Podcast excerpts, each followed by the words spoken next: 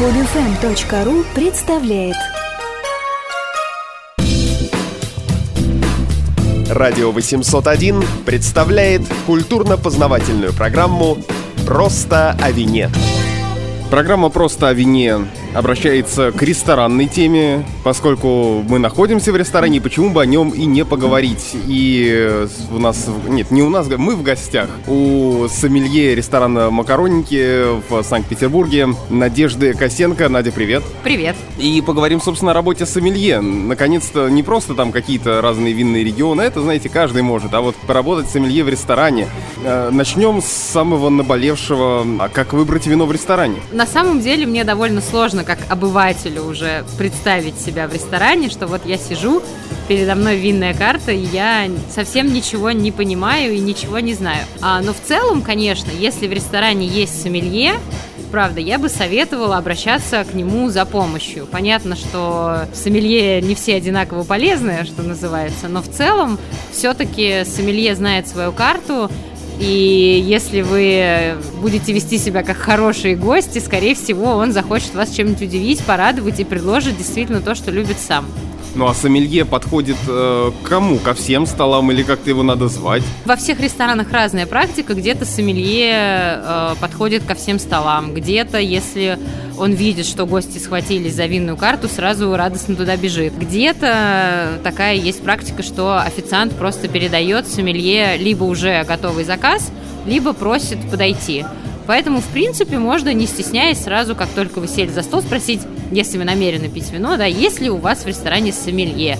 Если официант говорит «да», то можно сказать, мы готовы заказать бутылку вина, хотим, в общем, с ним пообщаться. Ну, а дальше уже, скажем так, действовать по приборам, пытаться с ним поговорить. Главное, максимально точно рассказать сомелье о том, что вы хотите. Да, не просто «я хочу белого вкусненького». Вот, скорее всего, сомелье подумает «о, боже, нет, опять». Желательно какие-то параметры наиболее четко обозначить, чего бы вам хотелось. Допустим, там, хотелось чего-нибудь свежего, легкого, или, наоборот, плотного, маслянистого – или э, мы любим вино исключительно из Чили и ничего нам другое не предлагать, или наоборот только из Франции. Так можно гораздо быстрее и проще достичь успеха, и сомелье действительно поймет сразу, что же вам предложить, да, чтобы долго не мучиться, не ходить вокруг да около. В принципе, совершенно нормально, и я вас уверяю, сомелье благодарны очень таким гостям, которые сразу могут сказать, мы готовы потратить сегодня на вино там около трех тысяч рублей.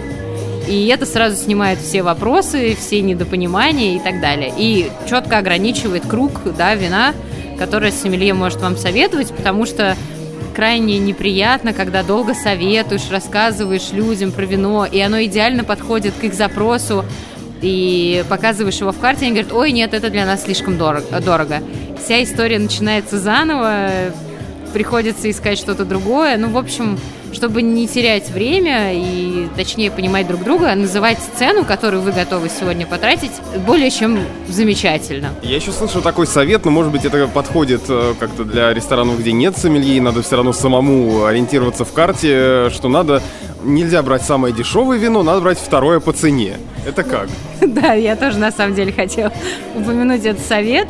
Но, в принципе, можно ориентироваться на второе по цене, ну, либо э, где-то там вот э, близко к бокальникам, да, но если вы не готовы рисковать, и сомелье нет, и совершенно карта незнакомая, непонятно, что это за буквы, что это такое, в принципе, можно ориентироваться просто на стоимость, э, которую вам не жалко будет потратить в случае абсолютного провала. Потому что если вино выглядит очень заманчиво, но стоит для вас, хочется за эти деньги получить что-то вау, в итоге его приносят, и оно не вау, это обидно. Поэтому стоит ориентироваться на цену, которую вот реально не жалко, даже если это вино будет не чем-то супер выдающимся. И довольно часто вот в этой категории, скажем так, по цене около бокальных, но чуть подороже, можно найти замечательные вина. Ну вот типа такого, как мы сегодня попробовали. Ну, а вина по бокалам, э, как что, получается, нет смысла брать? Получается очень дорого, если брать по бокалу. Ну, обычно, да, я не буду скрывать, обычно наценка на бокальные позиции выше, чем на позиции по бутылкам, потому что в том числе закладывается риск списаний. То есть бывает такое, что бокальная позиция не прошла вовремя, она испортилась, ее списывают, и, естественно, все это должно учитываться в цене. Поэтому не стоит... Не И стоит... сомелье официант уносит ее домой? Ну нет, конечно, ее отдают на кухню, говорят, ребята, вам не нужно ничего приготовить, нет? Но тогда, тогда может быть домой. Конечно, такое вино уже никому не доставляет удовольствия, ни э, гостям, ни тем более официантам, которые уже всякого поперепробовали. Ну, куда-нибудь применение ему найдется, если уж совсем нет, то, конечно, выливается. Но поскольку риск списания есть, естественно, допустим, да, ситуацию, что в карте есть какая-то бокальная позиция, которую вы можете заказать бутылкой, и если есть за такую же стоимость э, позиция вина, которая не проливается по бокалам, лучше взять ее. Скорее всего, на нее наценка будет ниже, чем на ту, что открывается по бокалам. Все зависит от сомелье. Но в целом, как правило, это так. Но вот самая дешевая бутылка в карте что? Неужели ресторан, не, не, не любой ресторан не позиционирует себя как э, у нас все вина хорошие, берите, мол, любое? Ну, конечно, особенно я не могу сказать, что у меня самая дешевая бутылка вина плохая. Вот честно. Нет, а почему вообще такое, такое предубеждение против самой дешевой бутылки в карте? Ну, обычно самая дешевая бутылка это и есть бокальная. Поэтому, как бы понятно, да, что это не совсем соотношение цена-качество, это просто возможность выпить не целую бутылку, а бокал. Есть рестораны, в которых самая дешевая бутылка, ну вот, например, как у меня, она не разливается по бокалам. Она просто самая дешевая, да, на нее маленькая наценка. Это Виньо Верде, и я считаю, что его нельзя разливать по бокалам, поэтому продаем исключительно бутылкой, но стоит она дешевле, чем многие наши бокальные позиции. А как вообще понять, хорошая ли винная карта?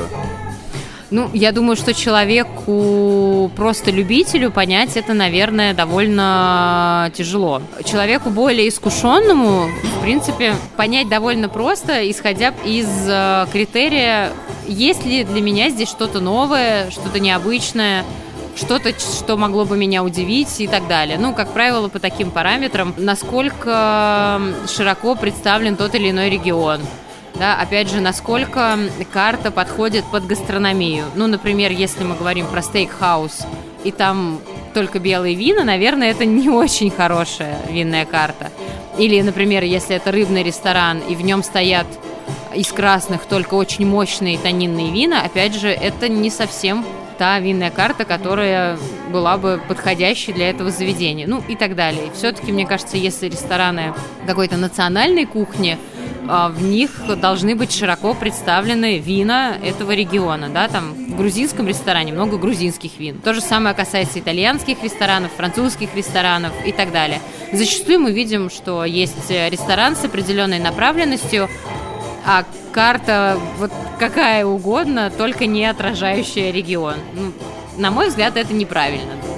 Хотя каждый сомелье все равно решает э, для себя, и в идеале, конечно же, гость должен ориентироваться на вкус сомелье. То есть, допустим, вы пришли один раз в ресторан, воспользовались советом сомелье, он угадал, вам все понравилось, приходите второй раз – он снова угадал, хотя запрос был другой, да, и вам все понравилось. Можно сделать вывод, что, наверное, вкус ваш и вкус этого сомелье совпадают, и вы можете на него положиться, и, в принципе, стоит ходить в этот ресторан почаще, потому что не ошибешься. А как вообще составляется винная карта? Насколько у сомелье есть э, свобода выбора вин для этой карты?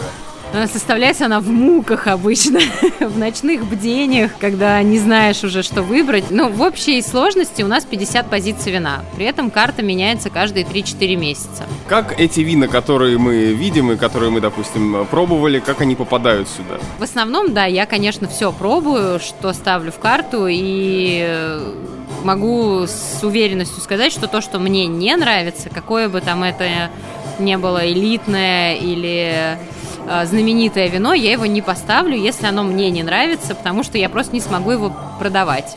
Ну, не смогу его с чистой совестью посоветовать, сказать гостям, да-да-да, берите, а про себя думать, м-м, ну, надеюсь, что не заметят. За все вина, которые у меня стоят, я ручаюсь, что я их пробовала, да, они мне нравятся. В целом, к сожалению, в России есть э, такая беда, когда карта продается. Например, поставщику там за большую скидку или по каким-либо другим причинам. И в таком случае сомелье относительно свободен, потому что, например, у него в карте должно быть 50% вина от этого поставщика. И даже если он перепробовал уже все и понравилось ему только процентов на 30, он все равно обязан занести в карту положенные 50%, потому что у него контракт, и не выполнить его он не может. Не могу я осуждать таких сомелье, и мы все все понимаем, это бизнес, но, с другой стороны, я понимаю, что в данном случае ручаться за каждую свою позицию сомелье уже не может. Ну, не говоря уже о том, что некоторые вина попадают конкретные позиции, также могут попадать по контракту, да, не просто процент, а вот прям конкретные бутылки. Ну, это еще больше печально, потому что тут уже от э, мнения и вкуса сомелье вообще мало что зависит.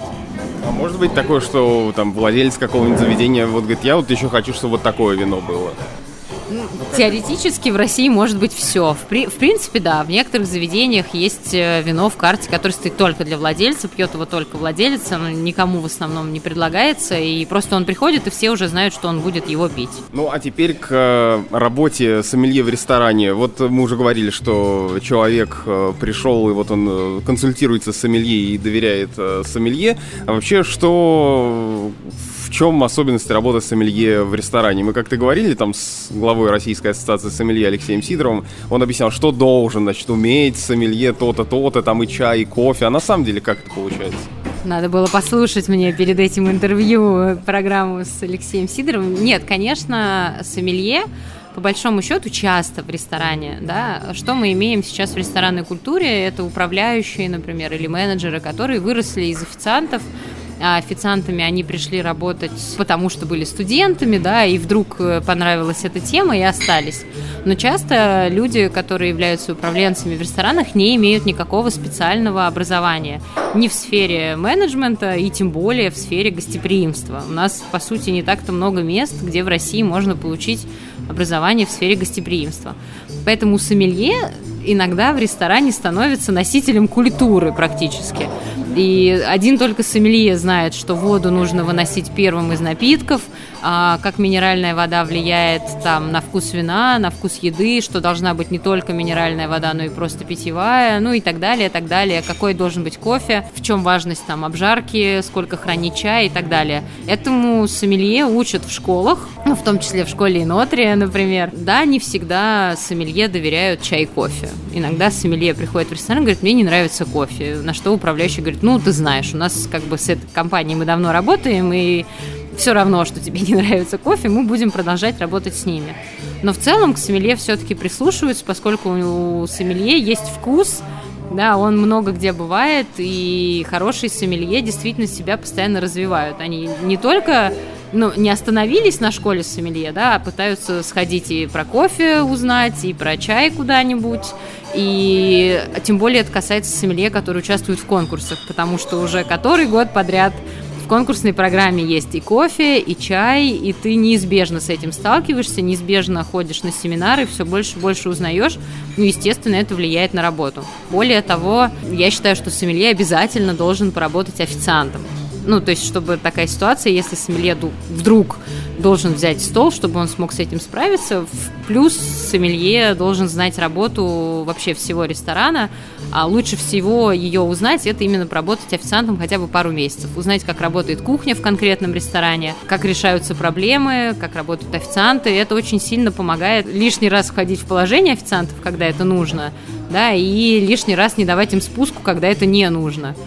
Ну, плюс вызывает уважение среди официантов. Вот наш сомелье не просто так пришел и сидит, бухает, а поработал тоже нормальный. Хотя я знаю, что так делают не все. Ну, а вот, например, мы сейчас сидели за соседним столом, э, люди коктейль заказывали. Вот как-то сомелье участвует в этом? То есть, ладно, там винную карту мы открыли, о, сомелье обрадовался и нам посоветовал что-то, а коктейль там какой-то? Опять же, все зависит от э, конкретного сомелье. Если в ресторане есть бар-менеджер, то, как правило, коктейлями занимается он, в том числе крепким алкоголем тоже занимается он, на свое усмотрение, сам решает там контракты, не контракты.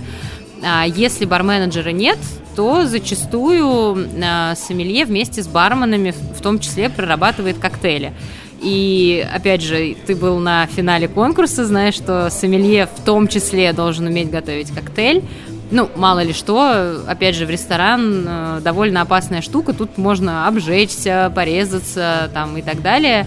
И в идеале, ну, я для себя, по крайней мере, решаю, что если что-то случится с барменом, сомелье должен быть в состоянии встать на место бармена и все, что делает бармен, суметь приготовить. Ну, вот у нас, например, как правило, бармена осеняет, он что-то готовит, предлагает мне попробовать, и я говорю, эм, нет, слушай, не пойдет, давай вот это, вот это поменяем. Либо наоборот, я говорю, о, слушай, классно, давай заведем э, в меню. Обычно работа строится примерно так. А что делать с э, клиентами, которые пришли, э, вино им вынесли, они такие, вот что-то нам не нравится это вино? Ну, тут есть несколько путей развития истории, точнее, несколько предысторий. Да? Самая простая, допустим, гости пришли, сами э, там ткнули пальцем в пиногриджу, сказали, вот несите нам. Представим, что официант сказал, а вот у нас есть сомелье, не хотите ли с ним пообщаться? Он говорит, нет, не хотим, мы точно хотим это вино, все, несите. Официант выходит, наливает гостям вино, а они говорят, нам что-то не нравится.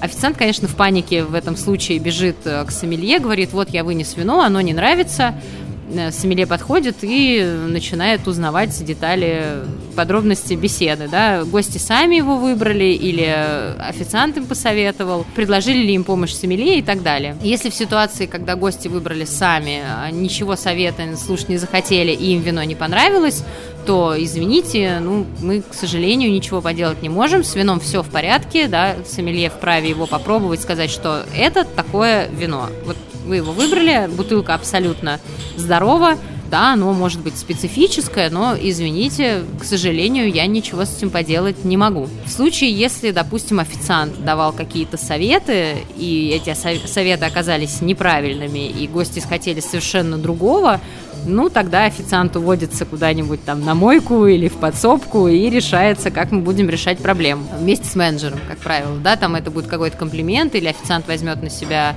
затраты и так далее. Ну и, конечно, в случае, если сомелье некомпетентно посоветовал, то сомелье краснеет и, как правило, полностью берет ответственность все на себя, говорит, да, хорошо, вы хотели кислотное, оно не кислотное. Ну, естественно, опять же, пробуют потому что бывают ситуации, когда гости говорят, там, заказывают э, шабли, да, в итоге, допустим, хотят что-то покислее, сомелье предлагает им шабли, выносит, они говорят, ну, это недостаточно кисло. Ну, конечно, в такой ситуации сомелье постарается убедить гостей, что это действительно самое кислотное, что у нас есть, и вот даже если вдруг вы вообще отказываетесь, ничего другого я вам предложить не могу, давайте подберем гастрономию, которая оттенит кислотность, ну, и так далее. В принципе, решить проблему можно, но с точки зрения гостя, а, опять же, я, поработав официантом, убедилась много раз, что если вы хотите, чтобы вашу проблему решили, а, нужно сообщать о ней максимально вежливо и корректно. К сожалению, не все наши гости об этом в курсе, и если вы сразу начнете ругаться с официантом или там с эмелье или тем более менеджером,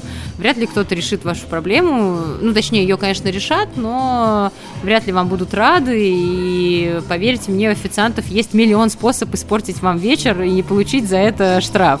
Но он сделает совершенно это незаметно, и вечер ваш будет испорчен, и вы, скорее всего, никогда сюда не придете, и даже если придете, официант скажет, а, это тот самый тип, которому шабли было не кислое, вот сейчас мы ему устроим. Вот, а если как-то к себе расположить, персонал на самом деле для вас делают все, что только можно, правда. А рестораны все всегда нацелены на то, чтобы максимально гостям угодить. Ну, конечно, если они не ведут себя как... Не буду говорить это слово «кто». В общем, э, вывод такой. Сомелье – друг человека. Спасибо. Это программа «Просто о вине», и мы заглянули чуть-чуть, приоткрыли, я бы так сказал, завесу э, ресторанной кухни вместе с э, сомелье, ресторан на Макароннике в Петербурге Надеждой Косенко. Спасибо. Вы слушали программу «Просто о вине». Эти и другие подкасты, новости и статьи – доступны на сайте radio801.ru 801. Больше, чем радио. Скачать другие выпуски этой программы и оставить комментарии вы можете на podfm.ru.